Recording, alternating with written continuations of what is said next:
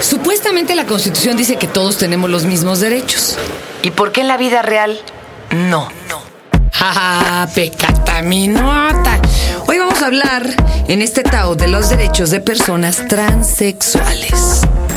Estás descargando una. Estás descargando el podcast Un Tao de Fernanda Tapia. Por Dixo. Por Dixo.com. Y me acompañan Rocío Hermida Ochoa y Menaje Nasher Silva Vargas. ¿Cómo están, chicos? Bienvenidos. Bien, Muy bien, gracias, gracias. Acérquese usted más, compañero. No lo estamos. pellizcamos. Bueno, te vamos a echar un montón. Bueno. Oigan, cuéntenme, porque pues ha sido tema de, de ya muchas entrevistas y todo, pero finalmente, ¿qué se logró con esta ley? Y ya hay reglamento para aplicarlo. ¿Quién lo aplica? ¿A dónde van y se quejan las personas transexuales cuando no se les cumplan sus derechos? ¿Qué va a pasar? A ver, platíquenos. Bueno, una a la vez. ¿Qué Órale. se logró? Primero que nada, visualizarlos. Las personas Ya se ven. transexuales eran invisibles e ilegales en nuestro propio país. Eran apátridas en México. Simplemente no existían. El único que era rico era RuPaul porque vendía Era RuPaul, discos pero además no era mexicano. Entonces se creía la idea de que pues es un simple capricho y que cuando menos se logra concientizar un poquito a la sociedad que no es un capricho, que no es que un día estás aburrida y te cambias el color del pelo y al otro día te cambias de sexo porque estás más aburrida, sino que es una cuestión médica. Yo creo que la primera parte es esa, visibilizarlos. Claro. Desde el momento donde se crea conciencia en la sociedad que existe el problema de la transexualidad. Bueno, por lo menos se visualizaron. ¿Y cómo lo tomó el pueblo? ¿Ustedes tienen algún tanteo, alguna encuesta? ¿Lo aceptaron a huevo algunos? Otros dijeron sí, pero que yo no los vea. Este, o Hay sí. gente muy agresiva. Eso, de hecho, buena parte de las. El blog del PRD, por ejemplo, cuando lanza la iniciativa de ley federal, estaba la gente poniendo así como de. Pues deberían de preocuparse por dejar de legislar pendejadas y dejar de fomentar mariconadas, etcétera. La gente reaccionó muy agresiva. Bueno, no, yo los invito a que luego vean el foro de aquí cuando saquemos este, Sí, a este ver pod, porque normalmente también son bien homofóbicos mis, mis, mis podcast escuchas, pero este, pero aquí siguen de necios. ¿no?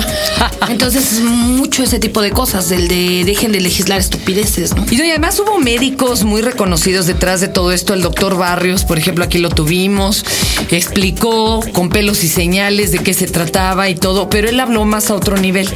A nivel ya legal, legal, por ejemplo, ¿qué no, ¿a qué no tenían derecho que ahora ya tienen y que, bueno, por lo menos como ustedes dicen, ya se visualizaron? ¿Qué, qué, qué dice la ley? A fin de cuentas, eh, a, raíz del eh, proyecto de iniciativa de ley federal, se logró una, efectivamente, la visualización y por otro lado, ver las necesidades de, personas que estaban inexistentes en la sociedad mexicana. Al momento en que se baja de la ley federal a la iniciativa de ley eh, para el Distrito Federal y se aprueba, se da al conocimiento público que se requieren un nuevo documento de nacimiento. Eso, ya de empezar. ¿Por qué no existían? Pues porque no tenían ni el documento de nacimiento correcto. Exactamente. ¿no? no Vamos a ponerlo con peras y manzanas. Perfecto. Juan Pérez, ¿no? Se cambia de sexo, le hacen estudios y sí, efectivamente él requiere su operación, su tratamiento hormonal. Y lo que hacían era que le ponían ahí en el acta de nacimiento una correccioncita a mano, ¿o qué Y hacían? ni siquiera no, pero es que además para poder lograr que se le pusiera en la orilla del acta de nacimiento Hijos, una eso corrección, es- cuesta un- no era en todos los casos, no siempre se aprobaba y eran juicios que costaban de que tres, cuatro años de tiempo, que eran carísimos porque se tenían que meter peritajes psiquiátricos, psicológicos, quirúrgicos, endocrinológicos, Sexológicos. Entonces, ni siquiera le podías tú dar al cliente, a la, a la- a la chica o al chico transexual, una garantía de poder lograrlo y el desgaste era de 3, 4 años y un desgaste mínimo de 100, 120 mil pesos por juicio. Y ahí pasaban cosas como lo que le pasó a, a este Palomo, ¿no? A- Sí, Eh, porque además la misma sociedad te orillaba a traer papeles falsos. Claro, traía un después te papel. culpaba por eso. Exacto, porque, porque si no tú, a la fecha, te la puede hacer de tos un una personaje de migración si tú llegas vestida de chava y resulta que tu papel pa- dice Joaquín Hernández o lo como te Así llames. es. Tan solo quién te da trabajo. O sea, No, pues, si tú empezar. llegas y tus papeles, tenemos gente que tiene doctorados, que tiene maestrías, que tiene licenciaturas y que trabaja de sexo servidoras, porque no consiguen trabajo en ningún lado porque como su apariencia es femenina y su cédula dice que se llaman Joaquín, nadie les da trabajo, no importa que Y tanto ahora, sepan. ¿cómo va a ser más rápido, más fácil o más barato? ¿Qué, tiene que hacer, por ejemplo? Bueno, definitivamente este juicio que actual no es de libre acceso para el público. No obstante, eh, se han hecho eh, trabajos por parte de partidos políticos, por parte de activistas, para que sean accesibles, para que sean pagables.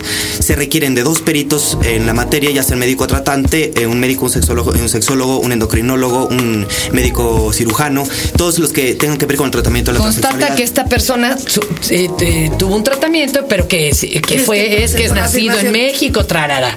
Y luego, Y luego ah, queda parte árbitro del juez, tiene que ver el Ministerio Público, tiene que ver, eh, bueno, la autoridad del registro civil, a efecto de que se desahogue el juicio y entonces se levante una nueva acta de nacimiento. Suena fácil, pero desafortunadamente cada caso es distinto. ya me, ya me espanté, me es dices tú que no es para tanto, no me espanto tanto, poquito. la licenciada, ¿qué tanto se lleva? Bueno, lo que pasa es que a como eran antes, digo, yo tengo 15 Ya es años menos. dedicándome a esto. ¿Cuánto se tardaba uno de los poquísimos que se Eh, lograban? De 3 a 4 años. ¿Y ahora? De 6 a 9 meses. No, pues oye, es un embarazo, cualquiera se lo avienta. Cualquiera se lo es una- oye, vas a volver a nacer, compañero. Adem- exactamente. Además de que tiene la ventaja de que si bien sí tienes que seguir pagando dos peritos, les está- nosotros, por lo Ok. menos en términos personales, estamos tratando de concientizar a los médicos de la Sí, porque en la además que viven. hay que ver con qué médico vas, no porque sea sexólogo. Si no puede están- ser un doctor genérico intercambiable, tiene que ser un doctor que esté especializado en el área y la misma ley En el área de transexualidad, ¿eh? Exactamente. Porque hay sexólogos que no le entran No, que ni siquiera sabe correctamente. qué es. Ahí está. No, de hecho la ley te pide que sean reconocidos en el área. Ya. Desde ¿Cuántos ahí. sabrá tú aquí en el DF? Bien poquitos. Muy poquitos, pero se está abriendo brecha y además los que están tienen la ventaja de bueno estar bastante conscientes de que es un sector muy golpeado, muy vulnerado, que económicamente están tronados. Claro. Entonces están tratando de dar facilidades para que ¿Y ya no se sueltan mordidas para los jueces? No, fíjate que ¿No te ha tocado? No, es tranquilo. O sea, muchas veces es cuestión de criterio, pero yo creo que realmente para que un juez, un juez gana muy bien. Para que un juez arriesgase su puesto, tendría que ser una mordida que lo sacara de, de broncas de por vida. Solo el chapo, compadre. Exactamente, A ver, de ese tamaño. Pero a ver una cosa. Eh, a mí me preocupa todo el trato que reciben en el interim. Así como cuando vas a, a levantar acta por violación o porque, o porque mi marido me pegó o mi mujer me pegó, la burla es constante. ¿Qué les pasa a, nuestros amigos y amigas transexuales en el interim cuando lo está revisando el MP, que los dos peritos? Hay bromas, hay, hay, hay ofensa, hay discriminación en toda esta área legal o ya se les respeta. Yo creo que ya se, mira, se les respeta. En primer lugar, el MP nunca lo revisa.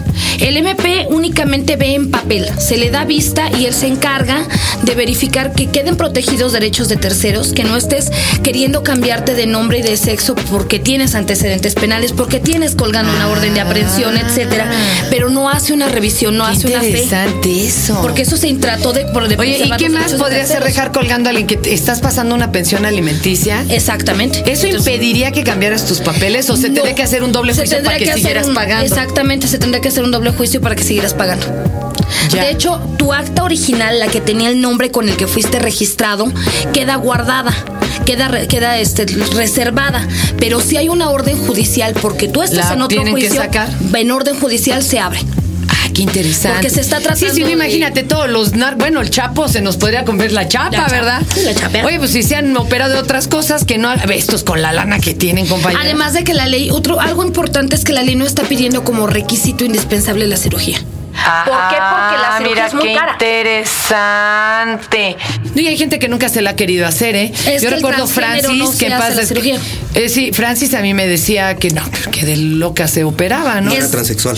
No tenía El- disforia de género. Hay que, eh, a ver, eso hay que aclararle a nuestros amigos, porque hay, por ejemplo, transvestis que ni siquiera son homosexuales. Exactamente. Que ellos siguen siendo hombres, nada más les gusta el transvestismo. Eh, pero hay transgéneros y hay transexuales. Aquí estamos hablando de quienes sí eh, tienen otro, otra identidad de sexo, totalmente diferente, o cómo lo llamaríamos correctamente. Es la ident- identidad sexogenérica de las personas. Muchas veces coincide en el nacimiento, muchas veces no, No coincide. Entonces, eh, en esos casos son los que nos enfocamos, en los que el cuerpo no corresponde y Como la película de La vida en rosa del niño este que sí, marcadamente desde niño supieron, ¿no? Que él traía cuerpo de niño, pero pues él era una niña, ¿no? De hecho, hay una película que se llama Transamérica, que lo pone Ah, de manera más real, porque es todo el proceso para que autoricen la cirugía, etcétera. Entonces, en este caso, las personas transgénero suelen no operarse a nivel genital, hacen el resto de las cirugías estéticas, el proceso hormonal, etcétera. ¿Y por qué el resto no? ¿Tienen ellas algún tapapujo o alguna...? No, simplemente ellas no tienen ese rechazo. O sea, la gran diferencia, digo, obviamente eso te lo explica más detenidamente un, un sexólogo, pero la gran diferencia es que el transgénero no siente ese rechazo hacia su genitalidad y el transexual sí, el transexual requiere de esa transformación completa. Entonces, como además solamente, este es el detalle a nivel sexológico, pero aparte hay detalles de orden económico, de orden salud, por ejemplo, los muchachos transexuales.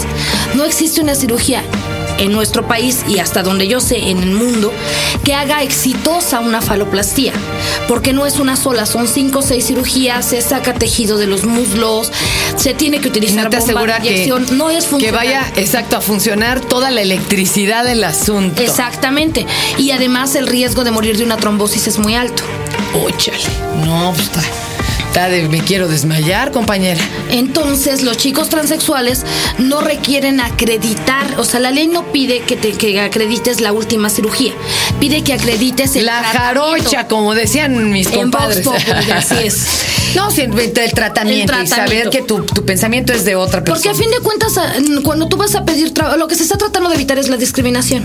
Y cuando tú vas a pedir trabajo, lo que importa es que tus papeles coincidan con tu apariencia. Lo que haya bajo tu ropa, la gente no le importa. Se nos acaba el tiempo, pero yo sí quiero que den correos electrónicos, página o teléfono donde puedan acudir a cursos quienes están interesados, ya sea porque ellos lo, lo estén empezando a tramitar o porque sean familiares o X. A ver. Primero, para lo que es el área médica, el diagnóstico y eh, en ese sentido, eh, existen dos eh, instituciones básicas, que es el Instituto Mexicano de Sexología y Cale- Caleidoscopía, que está a cargo del doctor David Barrios. Estos son fundamentales. Para el área legal, bueno, estamos la licenciada Rocío Hermida y yo, Menaje Masher. Eh, el número eh, directo es 04455 1657 3824. Ahí tienen contacto directo con la licenciada Rocío, conmigo. Y bueno, pues solo para recalcar que no es una situación de voluntad, que son situaciones médicas, psicológicas que hay que atender y bueno, que hoy en día el argumento jurídico es eh, darle la realidad social a la persona ese reconocimiento legal. Ahora que tanto se espantaban con la xenofobia por esto de la epidemia, ¿no? Y que, ay, ¿cómo nos trata? Yo te pregunto y quiero cerrar esto con esta pregunta, pero de veras contéstamela. ¿Y tú? ¿Cuánto discriminas? Still don't know what I was waiting for. And my time was running wild, a million dead end streets. And every time I thought I got it made, it seemed the taste was not so sweet. So I turned myself to face me. I've never caught a glimpse how the others must see the faker. I'm much too fast to take that test. Changes. Turn and face the strain. Changes. Don't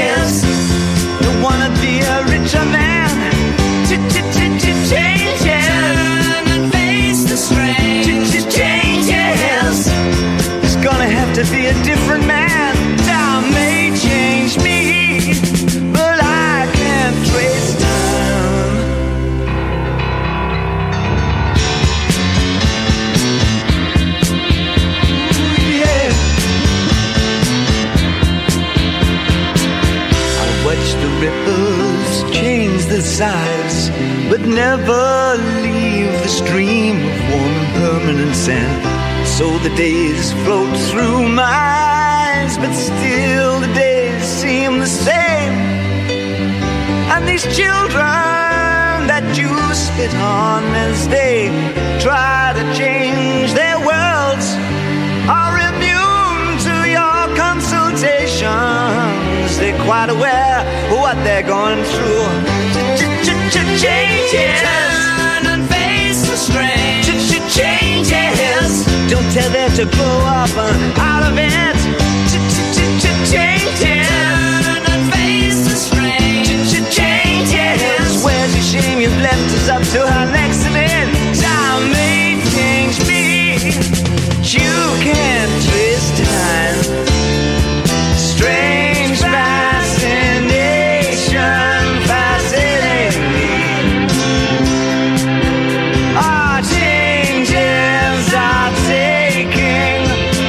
place I'm going.